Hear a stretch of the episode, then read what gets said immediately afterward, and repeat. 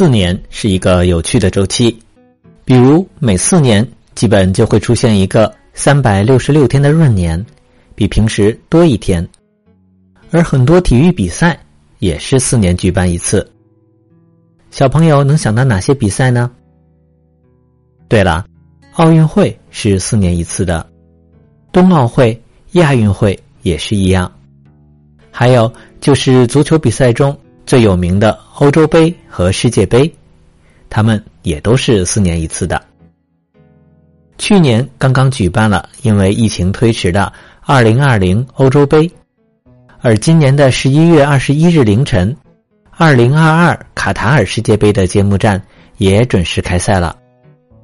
揭幕战是厄瓜多尔对战东道主卡塔尔。最终，卡塔尔以零比二失利，这样连续二十一届的世界杯东道主首战不败的定律被打破，让很多人觉得意外。世界杯是国际足联世界杯的简称，由国家级别的球队参加比赛。作为全球性的足球赛事，世界杯的每场比赛都会吸引很多人的关注。在世界杯期间，哪支球队赢了？哪个球员进了几个球，都会是大家每天热议的话题。第一届世界杯于一九三零年在南美洲国家乌拉圭举行，今年已经是二十二届了。而球队们争夺的世界杯冠军奖杯，也有一些有趣的故事。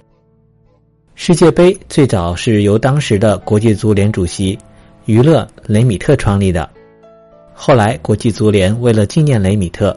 宣布将世界杯冠军奖杯命名为雷米特杯，并且规定，第一支能三次获得世界杯冠军的球队就可以永久保留雷米特杯。一九七零年，巴西队第三次夺冠，得到了雷米特杯。不过后来，雷米特杯竟然被盗贼偷走，至今下落不明。之后，世界杯使用了新的冠军奖杯，那就是一直沿用至今的大力神杯了。这次的卡塔尔世界杯相比于往年，也有很多独特之处。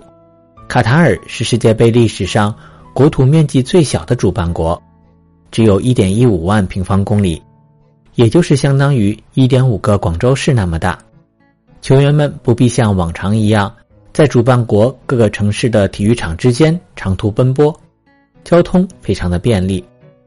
卡塔尔世界杯是在今年的十一月二十一日。到十二月十八日举行，这是第一次在北半球的冬季举办。往年在北半球国家举办的世界杯都是在六七月份的夏季，而今年的世界杯却推到了十一月。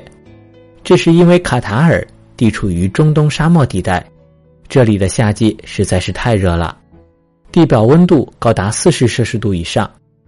这么高的温度非常不利于运动员在场地上进行比赛。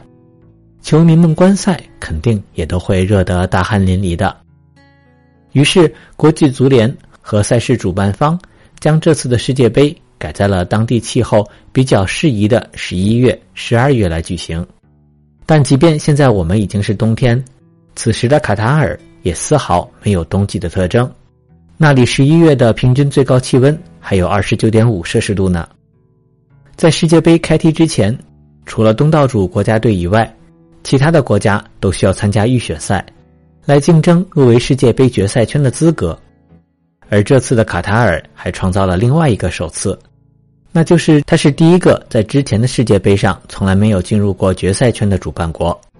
卡塔尔是因为今年主办了世界杯，在第一次进入世界杯的决赛圈。在此之前，他们一般是在世界杯的亚洲区预选赛上就被淘汰了。因此，卡塔尔在揭幕战上的失败。似乎也不那么令人意外。此外，本届世界杯还有很多特别的地方，比如启用了高科技设备来协助裁判判断，那就是半自动越位识别技术。越位，简单的来说，就是一个队的进攻队员不能在他没有球的时候冲得太靠近对方的球门。